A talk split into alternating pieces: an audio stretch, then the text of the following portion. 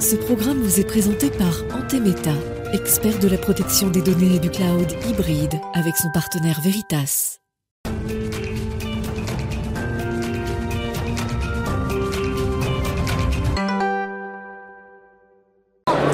Bonjour à tous et bienvenue dans ce Smart Tech spécial euh, Vivatech. On est là en plein cœur du plus grand rassemblement de start-up mais aussi de démonstration d'innovation. Alors ça va être un grand show des futures euh, ruptures technologiques mais ça va être aussi un lieu de réflexion sur des transformations profondes. On va voir des démonstrations qui sont peut-être un peu moins spectaculaires mais qui vont compter pour la société demain. Alors dans ce Smart Tech spécial, on va vous proposer euh, des interviews. Je vais recevoir d'abord une licorne française, euh, mais aussi euh, la star de toutes les startups qui rêvent de s'installer à Paris dans ce grand campus géant qui est Station F. Je reçois donc Roxane Barza aujourd'hui. Et puis on aura les détails, des précisions sur une annonce importante dans le domaine sensible de la santé et de l'expression des données. Et puis évidemment, je vais vous emmener dans les allées de ce salon. On va aller découvrir quelques pépites, quelques surprises technologique dans ce Smart Tech. Bon Smart Tech, c'est parti.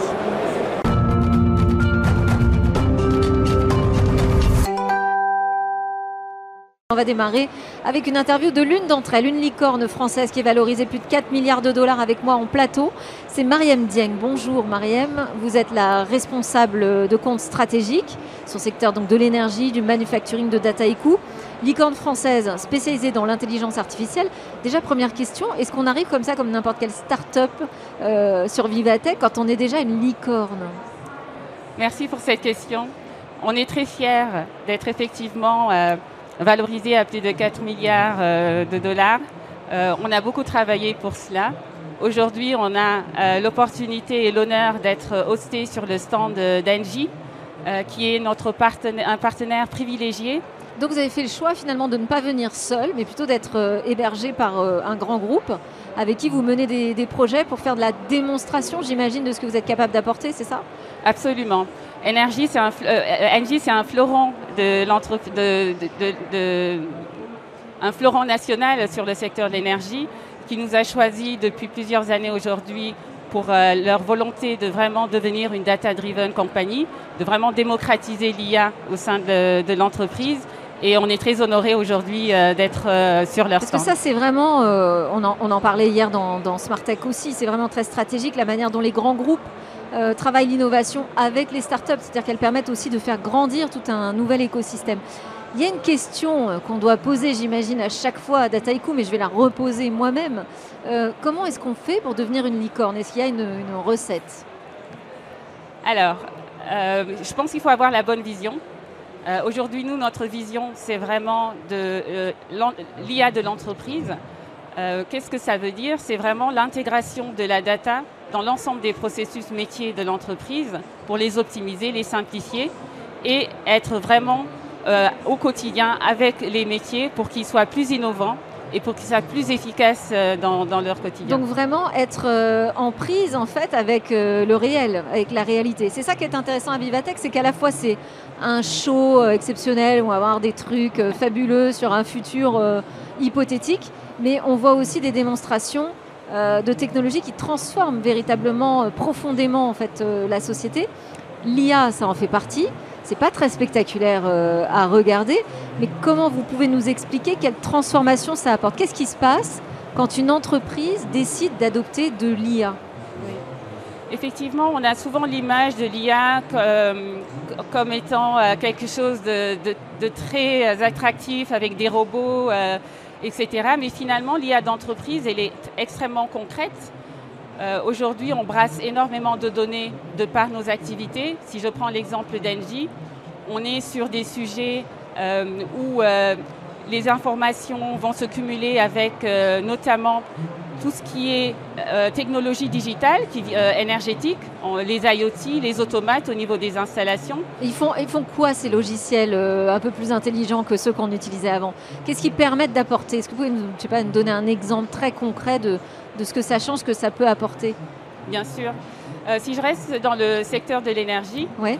ce qui va être important, par exemple, on va faire beaucoup d'investissements sur des infrastructures euh, qui vont euh, notamment nous aider euh, dans la baisse des émissions de, CO2 ou notamment dans la baisse de notre consommation énergétique. Euh, ces infrastructures-là, on souhaite avoir la maîtrise de leur opération et pouvoir prédire quand est-ce qu'elles risquent de tomber en panne. Typiquement, euh, l'IA joue un rôle très important dans ce cas-là, puisqu'il nous permet de récolter les données nécessaires, d'apprendre de ce qui s'est passé euh, dans les années, plusieurs années auparavant, et de pouvoir croiser un certain nombre de données et de pouvoir prédire quand est-ce qu'une installation risque de tomber en panne. C'est extrêmement important, par exemple pour Engie, mais c'est valable pour l'ensemble des différents secteurs de l'entreprise. Alors ça transforme euh, la maintenance, ça, fait de la, enfin, ça permet d'apporter de la maintenance prédictive. Euh, de quelle manière ça transforme les métiers? Est-ce que c'est facilement adopté finalement ces outils d'IA quand ils arrivent dans l'entreprise par les métiers? Alors effectivement, quand on parle d'IA d'entreprise, il y a un volet qui est très important autour de l'acculturation de la data auprès des métiers. Si je suis ingénieur ou si je travaille dans la finance ou euh, dans le service achat, je n'ai pas le même rapport à la data. Et ce qui va être intéressant, c'est comment chaque individu peut tirer parti de l'IA dans sa fonction.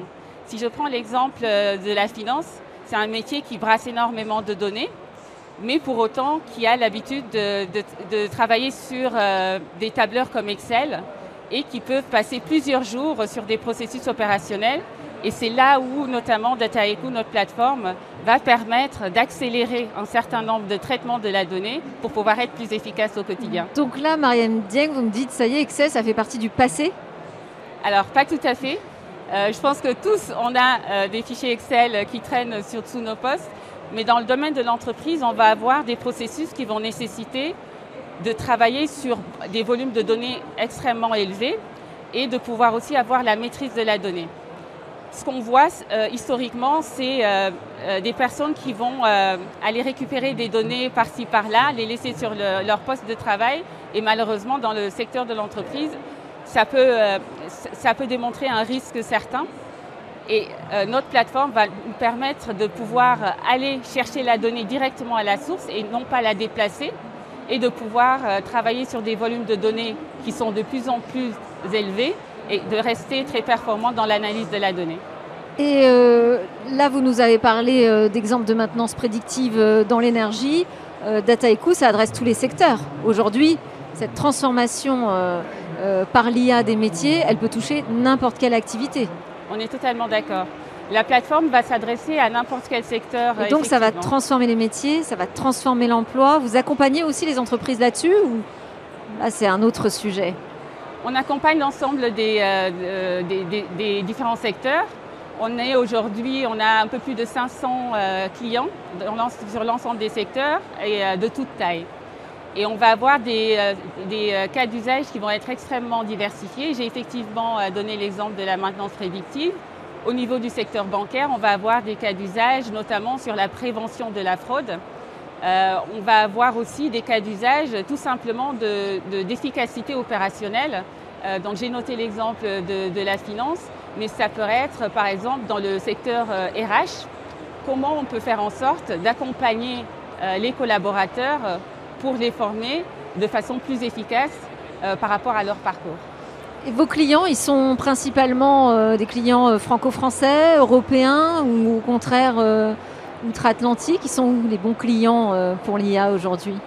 Alors, on a des clients majoritairement effectivement du, du, CAC 40, mais on a des clients également de toute taille et dans l'ensemble des, du secteur, euh, des secteurs géographiques. On en a beaucoup en France parce qu'originellement nous sommes une entreprise française, mais on en a de plus en plus euh, sur l'ensemble du globe, j'ai envie bon, de dire. J'imagine c'est l'objectif de croissance Absolument. à l'international. Merci beaucoup Mariam Diamété avec nous dans Smartech. Elle est responsable des comptes stratégiques secteur énergie manufacturing pour la licorne française Dataiku. On se retrouve dans Smartech avec une autre grande interview Vivatech.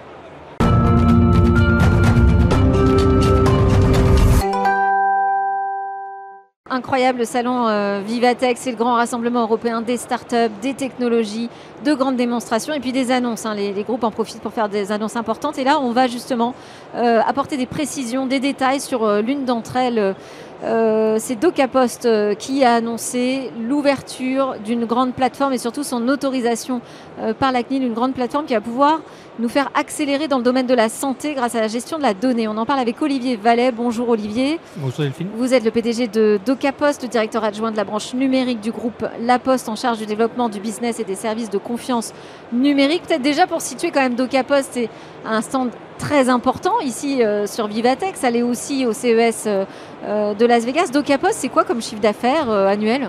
Écoutez, on a terminé l'année à 750 millions d'euros de chiffre d'affaires. On est dans les dix premières entreprises françaises classées par l'Association de la confiance numérique.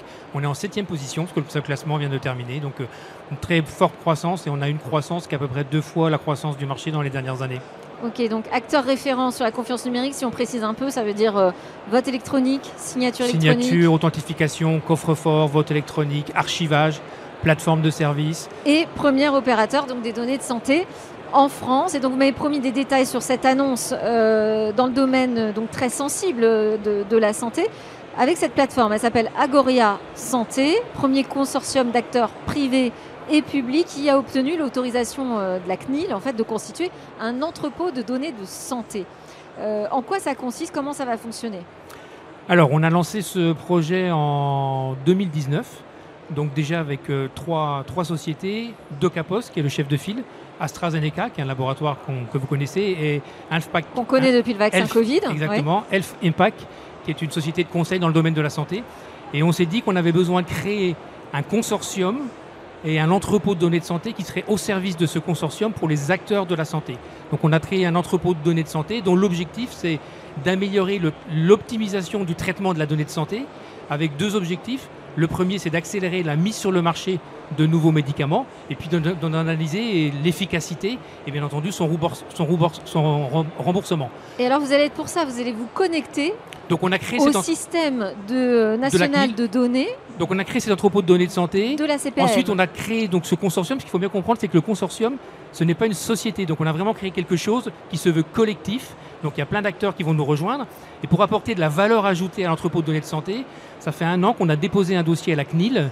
La CNIL aujourd'hui nous a donné l'autorisation de se connecter à ce qu'on appelle la base SNDS, qui est la plus grosse base de données en France, et je pense pouvoir dire au monde, qui est gérée par la CNAM, avec des données de santé en vie réelle. Ah, autant dire c'est un trésor de données de santé Absolument. Euh, envié par tout le monde, donc c'est pas euh, une mince affaire que d'en avoir la responsabilité. Euh, il y a quand même d'autres entrepôts de données de santé. Aujourd'hui, je pense à la PHP par exemple. Alors dans, dans le consortium, comme on l'entend, c'est-à-dire multi-acteurs, on est les premiers à avoir cette autorisation qui est donnée par, par, par la CNIL. C'est plus d'un an de travail puisque pour qu'on puisse appareiller à la fois les données de santé qui sont dans cette base de données gérée par l'ACNAM et notre entrepôt de données de santé, vous doutez bien qu'il a fallu les rassurer sur la dimension sécurité, sur la gouvernance. On a créé un comité scientifique et éthique avec 11 membres qui vont, vraiment s'assurer que tout ça est fait à, l'état de l'art.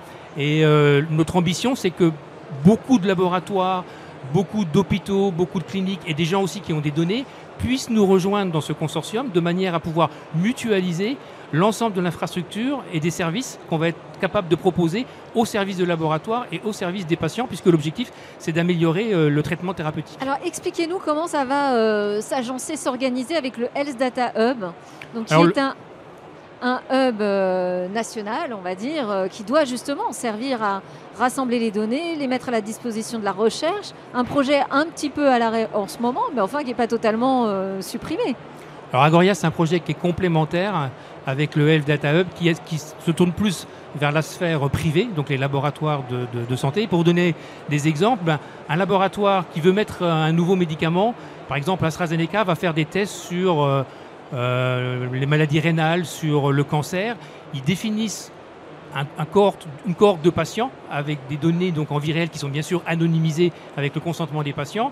On va pouvoir transmettre ces informations à la CNAM qui elle-même va pouvoir identifier une cohorte de patients similaires qu'on va exporter dans, notre entrepôt de données de santé. Et donc on aura beaucoup plus de data pour pouvoir analyser l'efficacité du médicament qui pourrait être mis sur le Et marché. vous dites complémentaire, ça pourrait se substituer au Health Data Hub, dont c'était euh, aussi la vocation Non, je pense que c'est vraiment complémentaire parce que le Health Data Hub, il a plus une vocation tournée euh, vers le secteur public euh, et, et toutes les données qui sont dans le Health Data Hub sont, sont mutualisées et partagées avec l'ensemble des acteurs. Ils n'ont pas accès au trésor auquel vous avez eu accès. Alors, ils n'ont pas eu accès au trésor pour une raison que vous connaissez bien, Ouais. qui, qui est que D'hébergement souverain. tout ça est hébergé donc en France, dans les data centers de DocaPost, par nos propres équipes.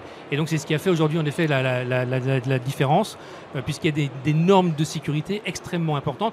Et la différence aussi, c'est que bien entendu, tout ce qui va être fait par les laboratoires pharmaceutiques appartient aux laboratoires pharmaceutiques. Les données leur appartiennent, le traitement leur appartient, et on va mutualiser plutôt l'infrastructure et les outils qu'on va mettre à la disposition de ces laboratoires. Et les laboratoires, quand ils nous rejoignent, on leur demande une cotisation qui est assez, euh, assez faible, et ils vont rentrer dans le comité de pilotage pour pouvoir gouverner avec nous. Donc c'est vraiment un projet collectif où on va partager l'information euh, ensemble. Et tout type d'acteur peut rentrer dans ce consortium ou accéder aux données mises en place ou le, mises à non. disposition pardon, par la plateforme? C'est quoi le barrage à l'entrée Non, alors le barrage à l'entrée, c'est déjà que ce soit des, bien sûr des laboratoires et qui, qui partagent aujourd'hui le, le- le cadre éthique et responsable qu'on a, qu'on a, qu'on a, qu'on a défini. Euh, et bien entendu, après, c'est eux vont apporter des projets en disant ben, moi j'ai un projet pour tel médicament, on va le définir avec eux, c'est eux-mêmes qui vont apporter euh, des données de santé et nous on va fournir toute l'infrastructure et tous les outils qui vont permettre d'accélérer cette analyse avec des données de santé en vie, euh, en vie réelle. Mais ça peut être des acteurs euh, étrangers, pas forcément uniquement français. Bah, de toute façon, les laboratoires pharmaceutiques sont déjà tous euh, internationaux, ça vous a pas. Et ça, Ça a pose pas- pas... un problème de souveraineté, justement? Non, puisque le cadre, le cadre aujourd'hui de, de- de- d'Agoria est vraiment un cadre qui correspond au marché euh, français, à la législation française. Et, euh, et bien sûr, euh, on est HDS puisque c'est le, le minimum pour, pour, pour, Hébergeur de données de santé. héberger de données de santé euh, en, en France. Euh, voilà, donc euh, ce qu'il faut surtout bien comprendre, c'est que on s'est vraiment inscrit dans un projet collectif. C'est assez original, euh, puisque l'objectif de ce consortium n'est pas de gagner de l'argent. L'objectif, c'est qu'on puisse mutualiser les coûts. Et plus il y aura d'acteurs qui vont nous rejoindre, moins ça coûtera cher, et plus on pourra accélérer la mise sur le marché de nouveaux médicaments, qui est quand même une finalité qu'on a tous pour chacun d'entre nous. Donc la plateforme a démarré sa construction euh, technologique il y a à peu près un an, c'est Un ça peu plus un an, elle est finie. On l'a testée avant, puisqu'on a tenu vraiment à ce qu'elle soit opérationnelle. On s'appuie sur une société qui s'appelle Adobis, qui est à Grenoble, qui a développé un logiciel qui permet de chaîner toutes ces données de santé. On a d'ailleurs pris une participation euh, importante dans cette société, puisque c'est un outil euh, qui est structurant dans, dans- dans- dans le projet. Donc, entreprise grenobloise. Donc voilà, que des Donc on acteurs a vraiment euh, un projet souverains, franco-français. euh, où on peut être fier, je pense, d'avoir un vrai Ah, savoir-faire en France. Merci beaucoup Olivier Vallet, donc PDG de DocaPost et directeur argent de la branche numérique du groupe La Poste. Merci pour toutes ces explications. Smartech continue en direct de Vivatech avec une autre interview star.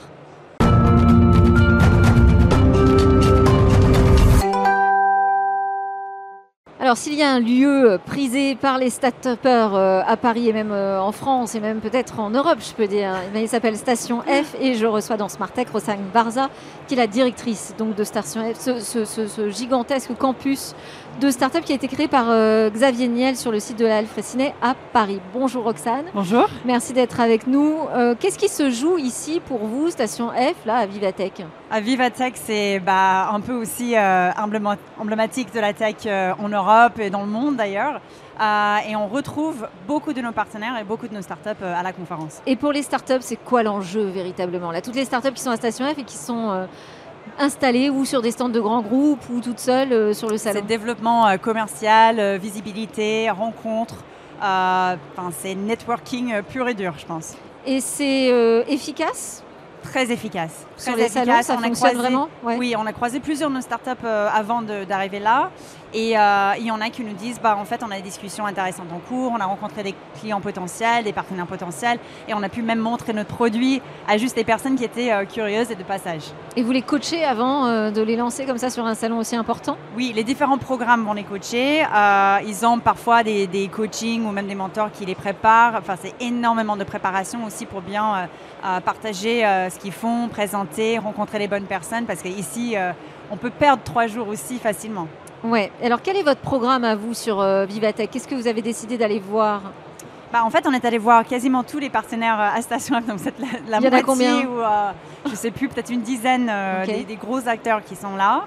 Bah, LVMH par exemple juste à côté de nous. Euh, Enfin, il y avait Binance, euh, il y a Meta, enfin il y en a plusieurs. Et après, on est allé voir aussi les startups sur les stands. Euh, on- évidemment, on ne peut pas voir toutes les startups qui sont là et tout le monde n'a pas forcément une, une présence physique, Oui. mais on va essayer d'échanger avec elles et de savoir comment ça se passe. Alors vous avez cité Binance justement. Il y a une annonce euh, de, partenariat avec euh, Station F. Donc c'est un acteur aujourd'hui incontournable, on va dire, dans le domaine de- du- des crypto-monnaies et même, on peut dire plus largement, du Web 3. Qu'est-ce que vous allez faire avec eux? Donc en fait, ils font le programme Web3 à Station F, euh, qui était un premier programme physique pour eux mondial. Et ça sera lancé dans les prochains jours. Ok, donc il y aura une enveloppe. Euh, en fait, on n'a pas encore communiqué sur l'ensemble des ressources, mais Bon. je pense que vu les moyens qu'ils ont, ça va être assez intéressant pour les startups.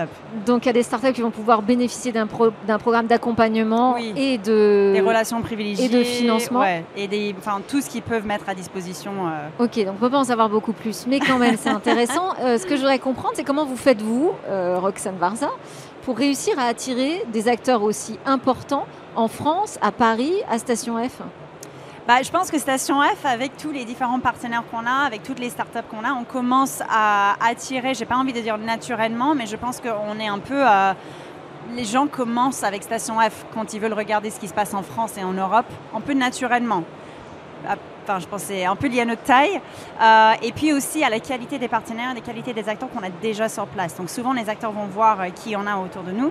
Et nous, on va les choisir en fonction des différentes thématiques. Donc Web3, comme c'était un des sujets clés de ce moment, c'est un peu naturel d'aller chercher un des acteurs les plus crédibles euh, sur le sujet. Ce que vous me dites, c'est que vous n'êtes pas forcément obligé d'aller les chercher vous-même. Ces acteurs, ils viennent Ils directement. viennent. Il y en a beaucoup Mais qui ça, c'est vraiment très nouveau quand même, non, pour la France? Ça, c'est assez nouveau pour la France, c'est vrai. C'est vrai. Et il n'y a pas d'obstacle aujourd'hui, justement, à organiser ce type de deal avec euh, des acteurs euh, Il n'y a étrangers pas vraiment d'obstacle, pas- à part le fait que nous, on va vraiment faire un effort pour sélectionner les acteurs les plus crédibles dans leur domaine et dans leur sujet. Euh, et parfois, on a plusieurs acteurs qui veulent se positionner sur le même sujet. Et là, il va falloir faire un choix. Donc, c'est ça qui peut parfois être un peu difficile. Pour vous, euh, Roxane, est-ce que c'est le Web 3 la vraie euh, prochaine grande rupture technologique? Bah, tout le monde en parle, mais il y a beaucoup de choses qui se passent en dehors du Web3 aussi. Je pense qu'on a tendance à, quoi vous oublier. pensez alors Bah, je pense qu'il y a encore énormément de choses super intéressantes dans la, dans la santé, par exemple. On a lancé un programme Femtech euh, en fin d'année. On vient d'accueillir la deuxième batch euh, du programme chez nous. C'est un secteur que j'adore, qui explose, qui est encore sous-financé. Euh, donc là, je pense qu'il y a énormément de choses à faire. C'est un secteur que j'adore. Moi, j'adore aussi le B2B SaaS. Je sais que c'est un peu has-been. Personne n'en parle maintenant avec tout ce qui se passe dans le Web3. Mais on reste encore un marché C'est leader. hyper stratégique, bien c'est sûr. hyper stratégique. Et il y a encore tellement de choses qui se font. Euh, et je pense que ça ne va pas s'arrêter parce que le Web3 vient d'arriver euh, en France. Euh, c'est c'est les 5 ans, je crois, de Station F, c'est ça? Là, euh, ce mois-ci, en Ce juin, mois-ci, à la fin du mois. vous allez avoir euh, un événement particulier. Oui. Qu'est-ce que vous pouvez nous annoncer? Oui, donc en fait, euh, bah, on fait surtout un événement pour la communauté Station F et tous les acteurs qui nous ont soutenus depuis le premier jour. Euh, donc on prépare un événement euh, à la fin du mois, un gros événement. Et Ce sera à Station F. Ça sera à La- Station F. Là, sur absolument. Vivatech, il n'y aura Non, il n'y a pas de... rien de spécifique. Vous n'avez pas de représentation en soi de, de Station F ici? Pas physique, non. Combien de startups euh, de Station Je F sont ne pourrais pas dire, mais on envoie beaucoup de nos startups à Vivatech. Au moins, je pense, la moitié. Et vous les accompagnez aussi sur le financement pour la présence ici Ou elles Euh, doivent non, se débrouiller non, Nous, on ne va pas financer leur présence ici. Souvent, les partenaires peuvent le faire et le font. Euh, et sinon, euh, on, on discute pour avoir des, euh, des offres assez intéressantes pour leur présence ici aussi, pour euh, que ça ne soit pas aussi élevé euh, comme prix. Bon alors quand Roxane Vassa se, se promène dans les allées de Vivatech, j'imagine qu'elle est très interpellée. Il y a énormément de startups qui doivent rêver de venir s'installer à Station F. C'est quoi la clé d'entrée Bah, c'est de postuler pour un programme et d'être euh, sélectionné. Et souvent, ça commence avec un prototype, une équipe à temps plein et euh, quelques clients, quelques testeurs, quelques chiffres. Donc pas de recette miracle euh, à nous transmettre là. Malheureusement. Et il reste des places euh, régulièrement. Il reste des places, il y a une rotation pour chaque programme, donc il y a 30 programmes et chaque programme va faire une rotation chaque année. Donc il y a toujours des places qui s'ouvrent, il y a toujours un programme qui est en train de chercher des nouvelles startups. Donc j'encourage les gens à postuler, à regarder. Et là aussi, c'est pas vous qui allez chercher euh, les prochaines pépites aujourd'hui, c'est plutôt elles qui viennent. C'est plutôt elles qui viennent, mais on va aussi chercher parce que pour euh, vérifier qu'on a vraiment les meilleurs, parfois il faut aller les contacter et les inviter à postuler pour les différents programmes. Donc ça va faire partie de votre programme euh, aujourd'hui. Ok. Merci beaucoup Roxane Varza. Je Merci. sais que vous devez nous quitter pour aller euh, sur Stage 2, une conférence. Merci beaucoup Roxane Varza, directrice de Station F. On est toujours dans Smartech, mais moi je vais vous emmener un peu dans les allées, les contre-allées, visiter un peu ces stands.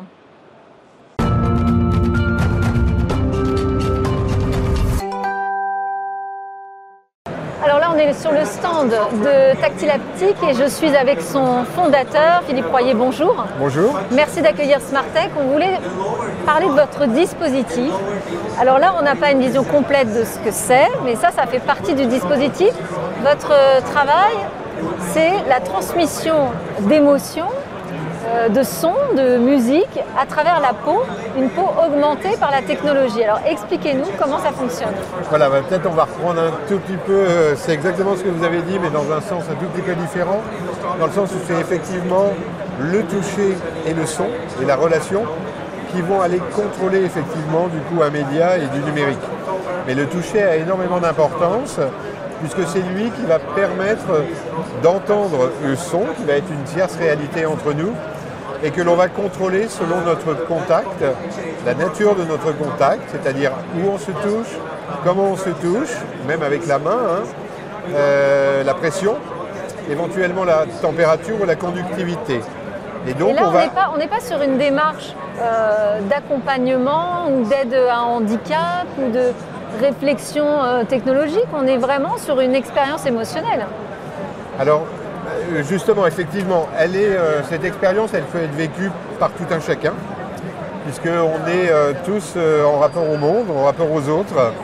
Mais il se trouve que euh, la possibilité qui est donnée par cette technologie d'expression et de euh, réduire en fin de compte la douleur psychique et physique des personnes me semblait une priorité, même si j'aurais pu l'adresser au tout public. Mais du coup, c'est pourquoi je me suis engagé spécifiquement dans le champ médico-social et le champ du grand handicap, du polyhandicap, de l'autisme, des personnes cérébro-lésées, pour leur permettre de s'extraire d'un quotidien qui est souvent douloureux et de réapprendre à vivre, se reconnecter avec le monde. Alors parce que le, le toucher, ça, ils peuvent y accéder. Déjà, ils peuvent euh, réussir à transmettre des émotions à travers le toucher. Qu'est-ce qu'apporte en plus euh, cette peau augmentée finalement? Bah, si vous voulez, c'est cette euh, possibilité qui est donnée d'avoir un autre contact. Parce que pour vous dire clairement, les personnes accompagnées, qu'elles soient en EHPAD ou euh, dans euh, les structures médico-sociales, le toucher, elles le subissent majoritairement dans les soins. Ouais. On est dans des gestes très techniques et très peu de place est laissée à l'affection et à l'émotion. À travers le toucher, on va effectivement aller mobiliser au-delà de notre, notre outil hein, qui nous permet de nous connecter au monde, l'appréhension, la locomotion bien sûr. C'est aussi un outil de lien social sans oublier la sexualité. Donc on vient dans, avec le toucher questionner toutes ces relations. Après, en fonction des objectifs, on peut être plus dans des objectifs de mobilisation, mais sinon, la dimension relationnelle et interpersonnelle est très importante. Parce que vous, vous avez un, un parcours dans euh, le secteur de la culture de longues Oui. années. Euh, et donc là, c'est une approche artistique, culturelle, sociale. Exactement. Et alors, mais vous ça- allez nous expliquer maintenant comment ça fonctionne très concrètement. Ok. Donc je peux peut-être répondre juste sur cette dimension. Ah ben moi c'était un constat, mais allez-y. Oui, c'est un constat, mais vous avez raison. Mais je crois que euh, euh, la problématique du partage de l'émotion, par rapport à ce qu'est, euh, en tout cas, est la, la réalité du secteur culturel, qui est un secteur qui est quand même assez fermé en quelque sorte, et du lien qu'on peut avoir avec la société, mon investissement dans un art social m'a poussé à m'engager dans l'espace sociétal et sortir du cadre muséal ou du cadre du théâtre. Et en ayant recours donc euh, à la technologie, alors c'est là où on va rentrer dans le dur, dans le vif du sujet. Comment fonctionne ce dispositif? Alors, il faut être en contact avec des électrodes dermiques qui sont sous forme aujourd'hui de tissu conducteur. D'accord. Donc ici Notre on a peau. en fait des comme des plaques de cuivre, euh, c'est ça? Oui, tout à fait. C'est du tissu. hein. Ça peut être euh, corrélé, en- enfin du moins décliné sur diverses dimensions pour pouvoir s'engager, si c'est un grand tapis, s'engager seul sur un espace. Là, en l'occurrence, ça va nous permettre à partir du moment où on sera connecté au dispositif, donc ça pourrait être sous nos pieds, imaginez un paillasson, vous mettez le pied dessus sur la première électrode, moi je mets le pied sur la deuxième, comme ça on aura les mains libres pour entrer en relation et pour jouer. Si c'est un grand tapis, on peut s'allonger dessus et Mais faire la de la musique connexion dont vous parlez, elle est aussi simple que le toucher.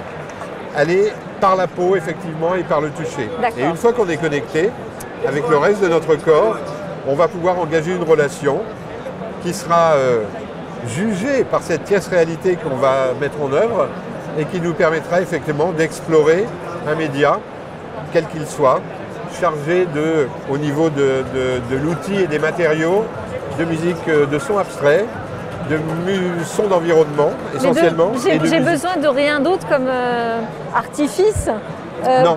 que ce conducteur Exactement. de cuivre. Et ensuite, en se euh, touchant mutuellement, Voilà. on va pouvoir créer un univers. On va créer une relation tous les deux. On va essayer de trouver un point d'accordage par rapport à ce qu'on est en train de gérer. Moi dans l'écoute de votre corps, vous dans l'écoute du mien et dans l'écoute de ce qu'on est en train de produire. Et alors, Donc on est dans un travail. Comment ça fonctionne Parce que si j'ai juste besoin de poser ma main ici, de vous toucher pour créer euh, un univers euh, musical, comment ça fonctionne Et bien justement, euh, ça Parce que là, per- ce- cette plaque, elle est reliée à quelque chose elle est reliée effectivement à, au soft, hein, à un programme, et reliée à une enceinte. hein. D'habitude, je travaille avec une enceinte. En salon, c'est pas possible. Donc on va mettre un casque pour entendre ce qu'on fait, parce que là, il y a beaucoup de perturbations. On a besoin d'être dans, de se concentrer par rapport à nos sens, et on va être dans une relation qui va être, euh, bien sûr, interpersonnelle, autant visuelle que tactile et que auditive avec ce son. Mais donc, le, le secret, c'est le logiciel finalement.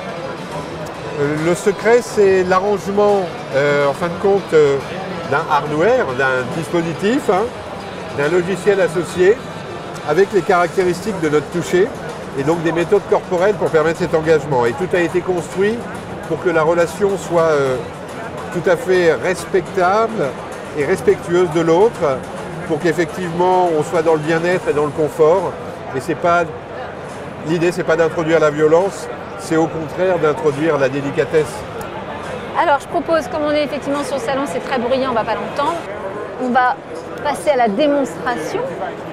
Donc, je chausse le casque, je me connecte.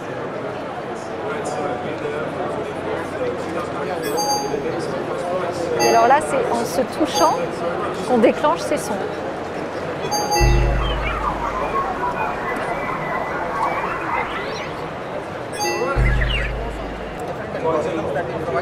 Et donc, on peut euh, créer tout type de, de musique comme ça à partir de nos, nos mouvements.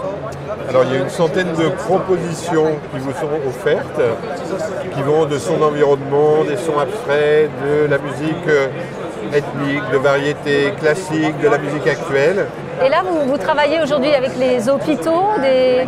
Alors, il y a des premières applications aujourd'hui. Alors les applications aujourd'hui sont des applications de, de relationnel de- dans l'espace médico-social, les foyers d'accueil médicalisés et les euh, maisons d'accueil spécialisées pour des publics euh, très lourdement handicapés euh, résidant dans ces espaces. J'imagine que là, sur Vivatech, donc ce que vous cherchez, eh c'est de pouvoir vous adosser à des institutions plus importantes. Voilà, je pense qu'il y a un intérêt, si vous voulez, à, à avoir des projets à dimension humaine et sociale ou humaniste. Et puis après, moi, mon intérêt, c'est effectivement de rencontrer euh, ou des investisseurs ou des partenaires qui seraient prêts à, participer au développement de cette solution. Merci beaucoup. Donc Philippe Royer, Tactile Aptique. Euh, voilà un projet qui montre comme le numérique peut être vraiment au service de l'humain. Merci beaucoup.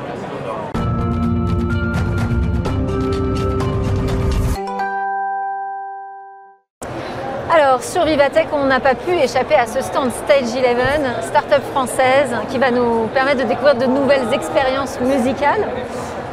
Absolument. Écoutez, on a, on a 18 mois de- de, euh, d'existence maintenant et, euh, et notre mission c'est de réimaginer la musique avec ces nouveaux outils incroyables que sont euh, les outils du métavers.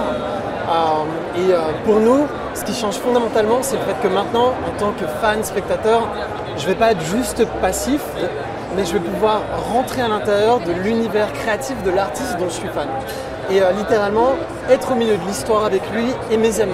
Alors vous êtes le fondateur, hein, Jonathan Oui, Bellolo, vous êtes le fondateur de, de Stage 11.